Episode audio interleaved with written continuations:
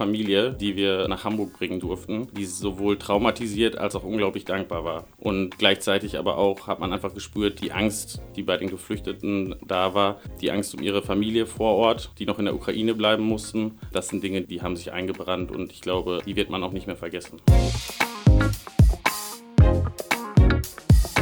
Klar, wenn man sich überlegt, dass man so Druckverbände dahin bringt, die unter Umständen dazu dienen, dass man jemanden behandeln kann, der eine Schussverletzung hat, ist es natürlich der pure Wahnsinn. Und ich glaube, das geht uns ja gerade allen in Deutschland so, dass wir nicht mehr damit gerechnet hätten, dass ein Krieg in Europa jetzt nochmal so in der Form möglich ist. Also jetzt auf gut Glück zur Grenze zu fahren, das ist halt Aktionismus und bringt auch wirklich nichts. Ich kann tatsächlich empfehlen, im Grunde Geld spenden momentan. Vor Ort zu schauen, dass man die Ukrainer, die jetzt ankommen, gut integriert. Ich weiß von einigen Menschen, die Platz schaffen in ihren Häusern und ich glaube, das ist gerade unsere Hilfe, die wir stellen können.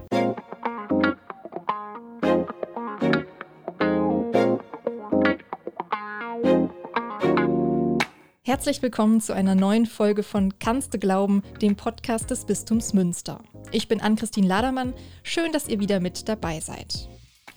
In den vergangenen fünf Wochen ist unglaublich viel passiert und es ist immer noch unwirklich, es auszusprechen, aber in Europa herrscht Krieg. Es sind schon fünf Wochen, seitdem Russland den Krieg in der Ukraine begonnen hat.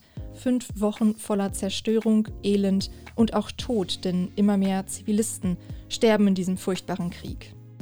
Wir hier in Deutschland, im Bistum Münster, spüren die Auswirkungen dieses Krieges, der ja nur gute 1000 Kilometer von uns entfernt tobt.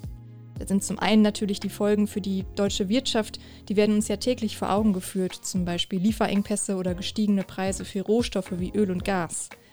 Da ist aber auch und vor allem die menschliche Seite, die ich meine. Denn der Krieg zwingt viele Ukrainerinnen und Ukrainer zur Flucht.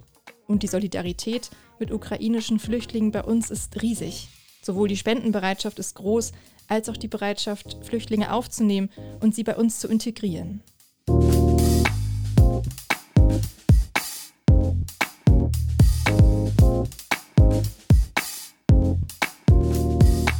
Bei mir zu Gast ist heute Max Dreckmann. Er macht gerade in der Pfarrei St. Franziskus in Münster seine Ausbildung zum Pastoralreferenten und Max hat in den letzten Wochen zusammen mit vielen anderen Hilfe geleistet.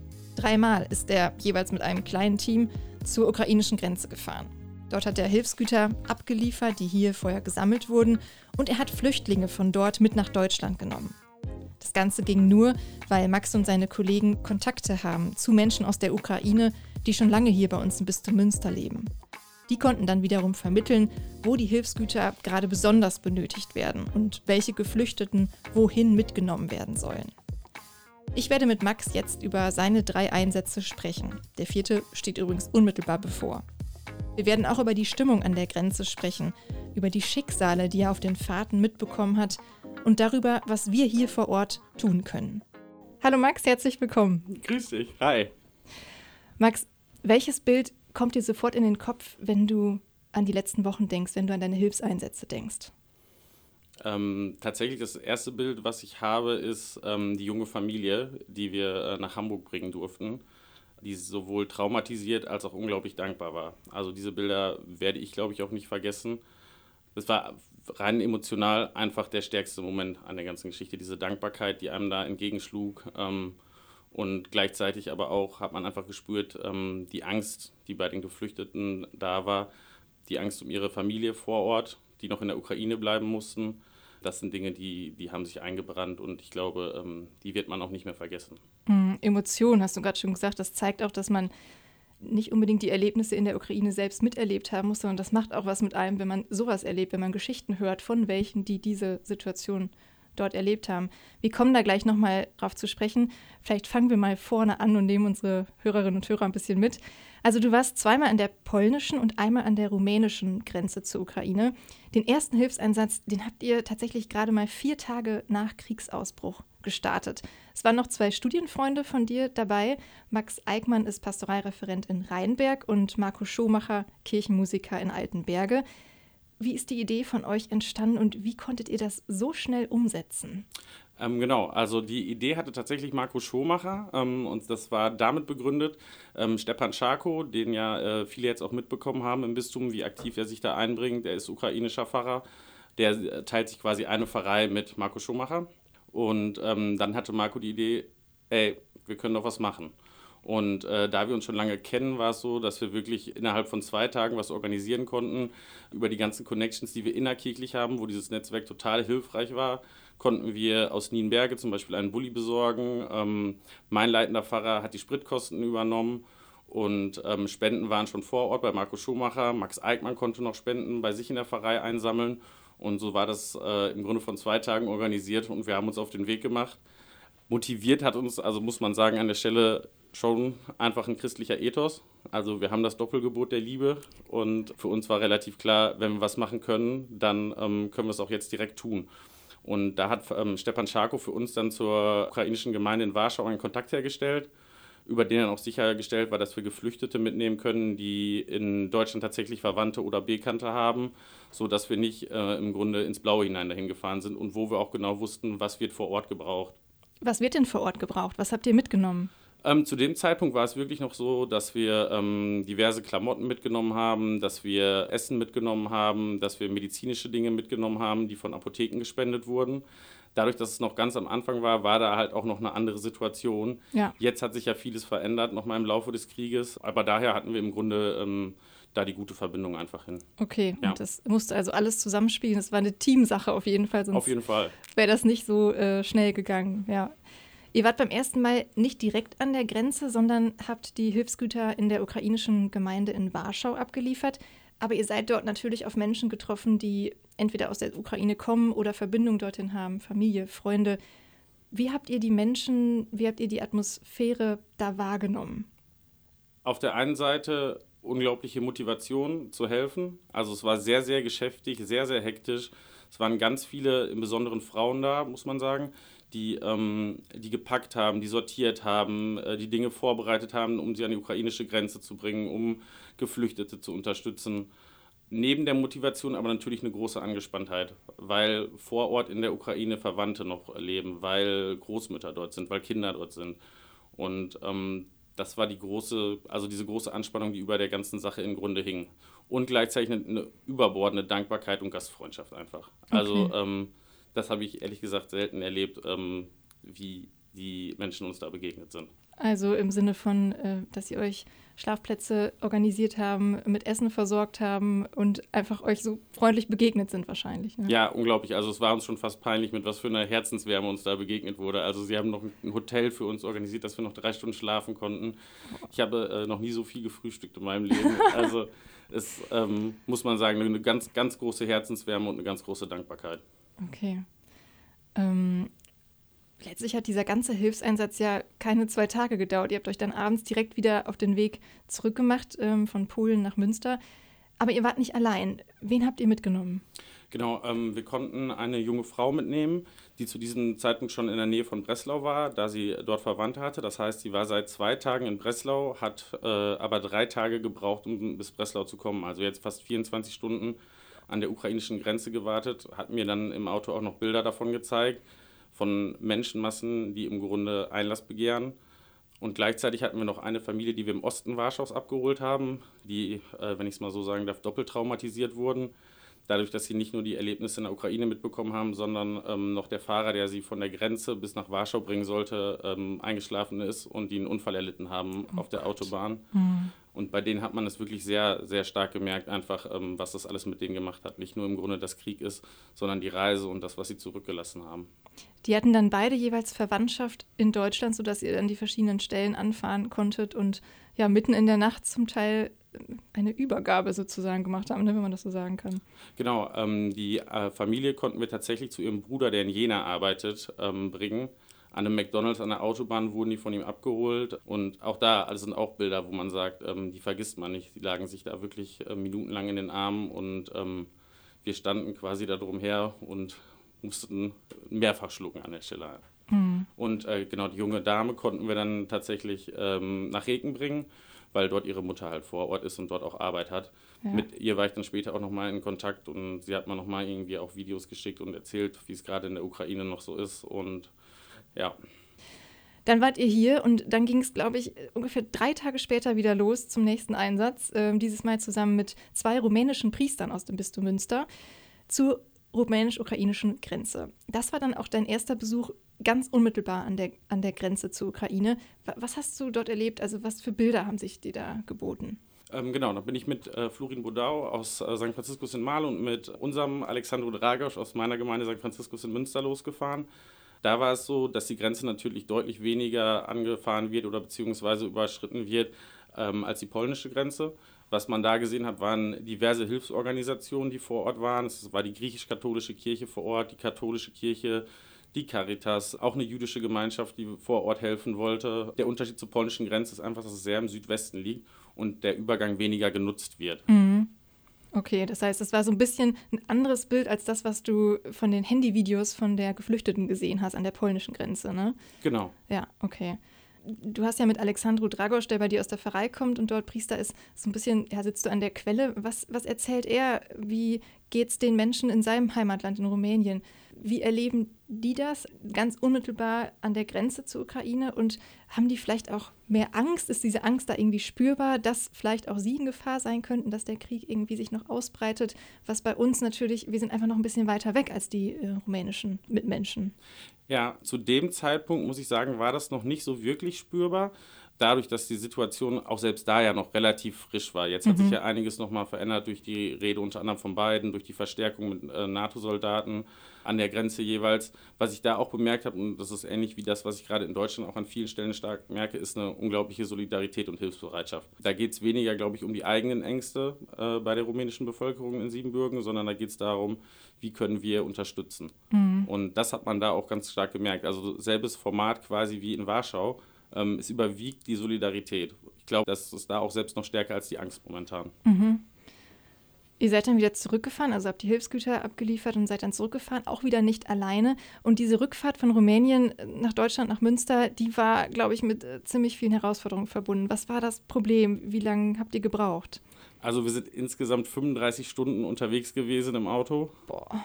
Davon vier Stunden an der ungarischen Grenze, weil die Geflüchteten, die dort den Grenzübergang machen, ähm, brauchen einen biometrischen Pass. Sobald sie diesen nicht haben, werden die ungarischen Grenzsoldaten sie kontrollieren und neue Pass, äh, neue Pass und Ausweise anfertigen.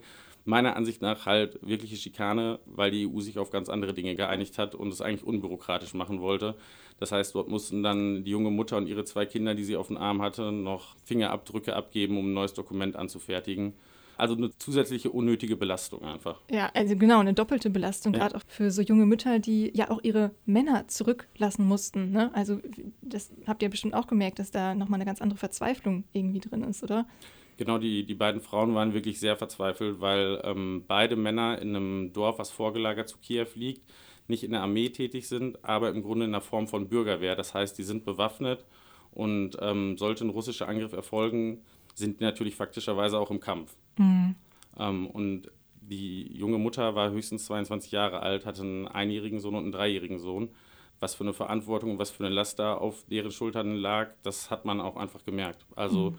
es war dann schon sehr emotional im Auto und ähm, bei beiden hat man einfach die Angst gemerkt und da wurden auch die ein oder andere Tränen an der Stelle vergossen. Wie habt ihr euch eigentlich verständigt? Ähm, ja, es war ein großes Sprachenwirrwarr, muss man sagen. ähm, Alexandro und Florin haben häufig auf äh, Rumänisch miteinander gesprochen. Mhm. Ähm, dann haben die beiden mit mir auf Deutsch gesprochen.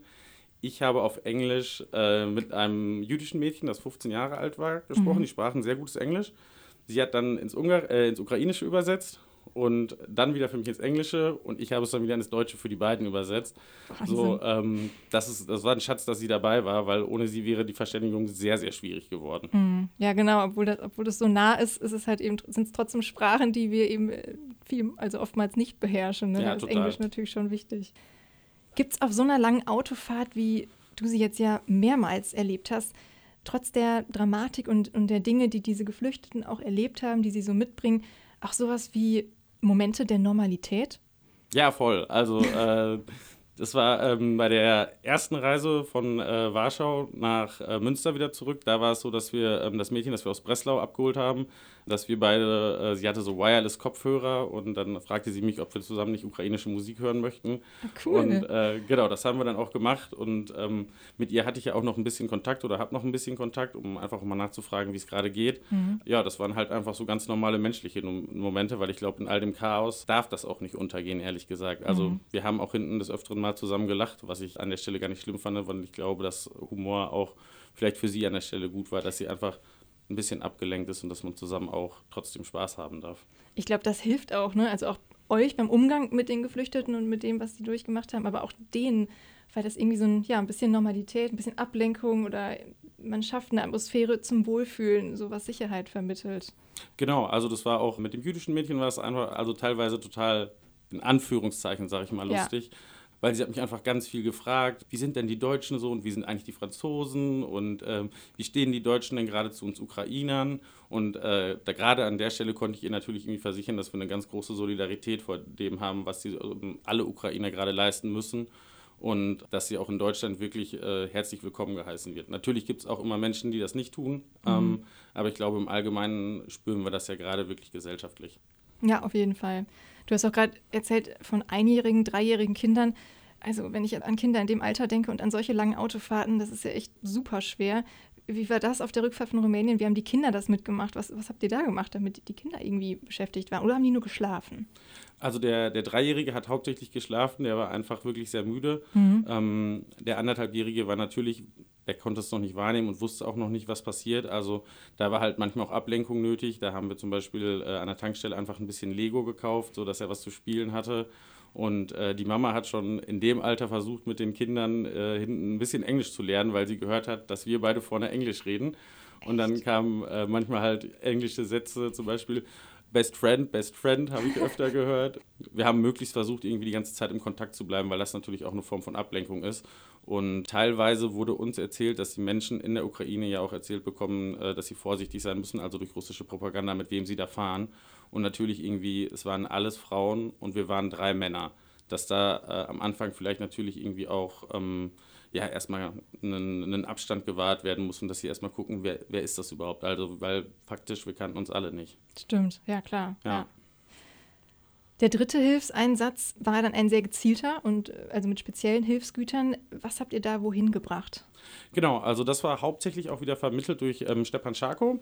Und ähm, da hat sich ein sehr guter Freund von mir aus Haltern, den kenne ich schon ewig und drei Tage, der hat sich eine unglaubliche Mühe gemacht und unglaublich viele Sachen zusammengetrommelt, weil es zu dem Zeitpunkt schon so war, dass Stepan Scharko auch sagte, was gerade gebraucht wird, sind medizinische Dinge und relativ spezielle medizinische Dinge auch. Wir hatten ähm, wirklich kistenweise Schmerzmittel, auch stärkere Schmerzmittel, hatten Intubatoren dabei, Skalpelle, hatten ein ganzes System von Tropfen mit uns, weil ähm, da muss man ein Gesteck quasi nehmen und es komplett schon fertig packen, weil im Osten ein anderes System ist. Das heißt, sie müssen die so verwenden, wie sie sind, sonst passen die Kanülen und solche Geschichten gar nicht. Ah, Okay. Und ähm, genau, auch da war es wieder durch Vermittlung von Stepan Scharko an ähm, konkrete Stellen, äh, sodass wir da auch nicht direkt an die Grenze gefahren sind, sondern 60 Kilometer waren es, glaube ich, entfernt von der Grenze waren. Und dort im Grunde von da aus, das von Speditionen, ukrainischen Speditionen, an die Caritas weitergeleitet wird, an das Rote Kreuz weitergeleitet wird, weil die natürlich genau wissen, wo sie ähm, wo sie es hinbringen müssen. Ja, also diese Vermittlung ist echt ein Gold wert, ne? dass man weiß, wer hat da den Durchblick. Genau, also das war alles, ähm, da muss ich sagen, also das ganze kirchliche Netzwerk war einfach Gold wert. Wenn ich jetzt auch darauf gucke, ähm, unsere hauptamtlichen und ehrenamtlichen Kollegen, irgendwie die vor Ort in der Pfarrei sind, die arbeiten gerade für uns mit. So. Und ähm, ich glaube, anders wäre das gar nicht möglich, dass wir auch fahren. Und andersrum wären wir auch nicht, hätten wir nicht fahren können, ähm, wenn wir nicht einen Stepan Scharko gehabt hätten, wenn wir nicht den äh, Warschauer Pfarrer kennen, wenn Alexandru nicht den Caritas-Direktor vor Ort kennen würde. Ja. Äh, das äh, sind alles Sachen, ohne die wir es nicht hätten machen können, weil es keinen Sinn gemacht hätte, weil es dann wirklich eine Form von Aktionismus einfach hätte. Genau, man braucht den Rückhalt hier und eben die Kontakte von anderen, um das äh, leisten zu können. Nochmal kurz zu diesem speziellen ähm, Hilfseinsatz, der letzte. Das waren dann tatsächlich auch Materialien, also auch Materialien für Kriegsverletzungen, ne? wenn du auch gerade gesagt hast, Druckverbände oder Schmerzmittel und sowas. Hast du dir das zwischendurch immer mal wieder vergegenwärtigt, dass du gerade wirklich medizinische Hilfsgüter für Kriegsverletzungen transportierst und du da mit dem Auto auch einfach hinfahren kannst, weil es so nah ist?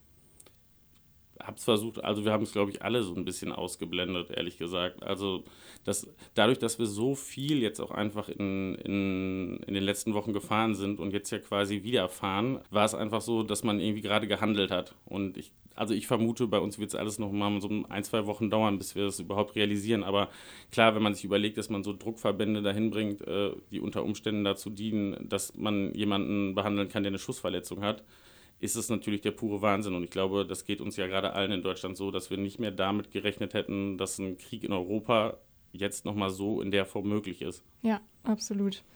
Drei Hilfseinsätze in drei Wochen waren es fast. Wofür ist das eine größere Herausforderung? Für den Körper oder für die Seele? Das ist eine sehr gute Frage. Ähm, ist definitiv körperlich eine Herausforderung. Also, wenn ich das mal hochrechne, sind wir jetzt mit den drei Einsätzen schon über 8000 Kilometer gefahren. Boah, ja. Emotional ist es natürlich auch eine Achterbahnfahrt, also da muss man sich auch nicht äh, belügen. Also Alexandro hat Tränen vergossen. Ich habe an, an der Stelle, als wir die, die, die Familie dann tatsächlich auch nach Hamburg gebracht haben, Gott sei Dank eine Sonnenbrille aufgehabt, muss ich ehrlich gesagt sagen. Ähm, wie gesagt, aber ich glaube, dass man sich nochmal realisiert, was hat man in den letzten Wochen gemacht, das kommt wahrscheinlich danach, wenn, mhm. man, wenn man vielleicht ein bisschen das setzen lassen kann. Das heißt auch so eine Frage wie, wie verarbeitest du das? Was, was machst du im Moment dafür? Ist auch sowas, was man erstmal ein bisschen nach hinten schiebt und jetzt weitermacht, solange es erforderlich ist? Ein bisschen schon. Also ich, es wäre jetzt gelogen, wenn ich, wenn ich nicht immer mehr wieder merke, dass auch Dinge hochkommen natürlich. Ne? Also es ist jetzt nicht so, dass, ähm, dass mich das gar nicht mitnimmt, aber die immer wieder in Planung gehen und immer wieder zu gucken, was kann man tun, lenkt natürlich an der Stelle auch ab. Mhm. Also ich glaube, das ist auch ganz gut, dass wir da ein bisschen von abgelenkt sind, weil wenn wir uns das jedes Mal wieder bewusst machen würden, wäre es, glaube ich, emotional wirklich schwierig, irgendwie das zu tun, was wir auch tun. Ja. Äh, du hast es gerade schon gesagt, äh, das ist total irre, aber in äh, zwei, drei Stunden startet ihr in den vierten Hilfseinsatz. Dann geht es wieder nach Rumänien, das zweite Mal. Deswegen ist unglaublich, dass es jetzt hier gleich direkt im Anschluss folgt. Viele möchten helfen und möchten irgendwas tun. Und natürlich kann längst nicht jeder das tun, was du tun kannst, weil du über die Kontakte verfügst und weil das bei euch eben so ein Netzwerk ist, was da wirklich gut zusammenspielt. Und es ist ja auch nicht erforderlich, dass das jeder tut, sondern es gibt so viele andere Stellen, wo auch noch Hilfe benötigt wird. Was hast du für einen Tipp, wie man sich einbringen kann? Genau, also äh, bei uns war es ja wirklich so, ähm, im Grunde konnten wir das tun, wir konnten auch die Menschen, mussten wir nicht in Sammelstellen bringen, sondern wir wussten, die haben Kontakte vor Ort, was ja schon mal total wichtig ist. Also jetzt auf gut Glück zur Grenze zu fahren, das ist halt Aktionismus und bringt auch wirklich nichts. Ich kann tatsächlich empfehlen, im Grunde Geld spenden momentan, gerade bei Caritas International zum Beispiel, bei allen größeren Hilfswerken, die jetzt da unterstützen, Geldspenden zu geben, vor Ort zu schauen, dass man die Ukrainer, ähm, die jetzt ankommen, gut integriert ich weiß von einigen Menschen, die Platz schaffen in ihren Häusern oder die vielleicht ein oder zwei Zimmer über haben und ähm, Menschen aus der Ukraine Geflüchtete aufnehmen. Also ich glaube, das ist gerade unsere große, große Pflicht oder unsere große ähm, Hilfe, die wir stellen können. Da sind wir als Bistum ja wahrscheinlich auch noch mal in den nächsten Wochen, Monaten gefordert, weil wir eben über so viele Stellen verfügen, die auch für die Ankömmlinge wichtig sind. Schulen zum Beispiel, Kindergärten, Beratungsstellen, äh, die da sind. Also ich glaube, da sind wir wirklich noch mal, jeder einzelne von uns kann sich da einbringen und sind da gefordert. Ne? Auf jeden Fall. Und ähm, also was wir auch bemerkt haben, beziehungsweise was mir die eine Familie auch erzählt hat, man muss sich vorstellen, die kommen teilweise mit ähm, einem Koffer an für eine ganze Familie. Und da wurde, hat die Dame mir auch nochmal gesagt, also wo können wir denn ähm, im Grunde Kleider für die Kinder noch herbekommen? Und auch da gibt es ja Sammelstellen von der Caritas, Gott sei Dank, die das äh, bereitstellen können. Also ich hatte dann in Hamburg nochmal für sie telefoniert und gesagt, da gibt es eine Pfarrei, die hat Kleiderspenden vor Ort. Und ja. äh, da kannst du dann vielleicht anrufen oder du sagst mir nochmal irgendwie die Nummer und ich rufe für dich da an.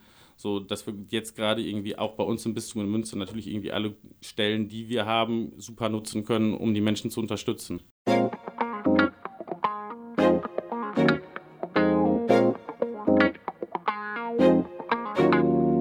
Das war Max Dreckmann. Er ist in den vergangenen Wochen mehrfach zur ukrainischen Grenze gefahren und hat geholfen, hat Hilfsgüter hingebracht und Flüchtlinge mit zurückgenommen. Max hat von einer riesengroßen Dankbarkeit vor Ort berichtet und von einer Solidarität, die ihn wirklich beeindruckt hat. Er kann sich nur vorstellen, was die Menschen, die aus der Ukraine geflohen sind, erlebt haben. Die Geflüchteten haben ihm Fotos, Videos gezeigt. Und selbst das zu sehen und Menschen kennenzulernen, die diese Situation erleben mussten, das macht was mit einem, sagt er. Diese Eindrücke zu verarbeiten, dafür wird Max wohl noch eine Zeit lang brauchen. Er hat außerdem davor gewarnt, aus bloßem Aktionismus selbst an die Grenze zu fahren, um zu helfen. Stattdessen sagt er, gibt es jetzt hier immer mehr zu tun. Flüchtlinge kommen hier an, sie müssen ein neues Zuhause auf Zeit finden, integriert werden. Da sind wir jetzt alle gefragt.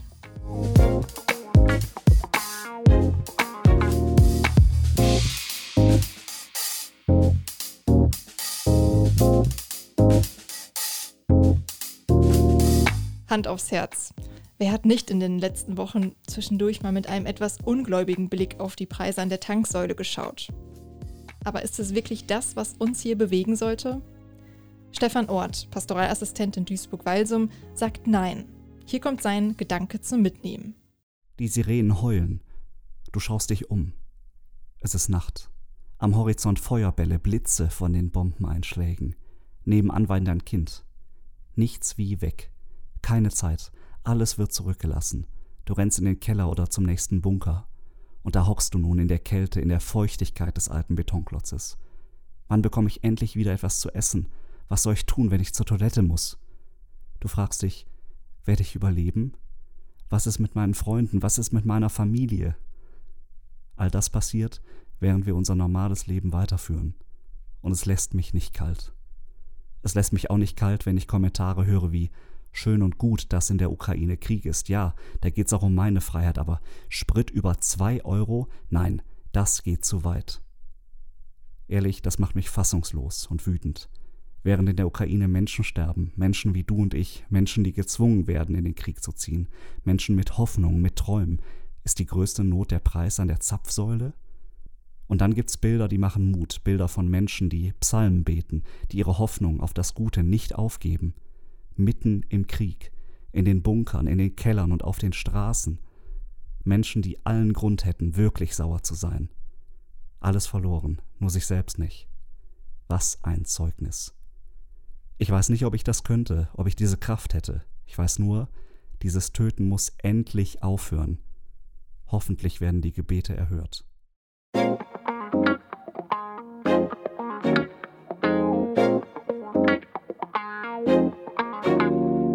Nicht aufhören, sich in die Menschen hineinzuversetzen. Diesen Gedanken gibt Stefan Ort euch mit. Und damit endet diese Folge von Kannst du glauben. Wir alle wissen nicht, wie sich die Situation entwickeln wird und wie lange dieser furchtbare Krieg in der Ukraine noch dauert. Wichtig ist, glaube ich, dass wir die Augen offen halten und uns unseren Möglichkeiten entsprechend solidarisch zeigen mit den Menschen. Und das kann auch bedeuten, die Menschen, die zu uns kommen, eben tatkräftig zu unterstützen. Also schaut mal, welche Möglichkeiten es bei euch in eurem Umfeld so gibt. Für weitere Folgen oder wenn ihr Kontakt mit uns aufnehmen wollt, abonniert Kannste Glauben überall dort, wo es Podcasts gibt oder schaut auf www.kannste-glauben.de vorbei. Bis zum nächsten Mal.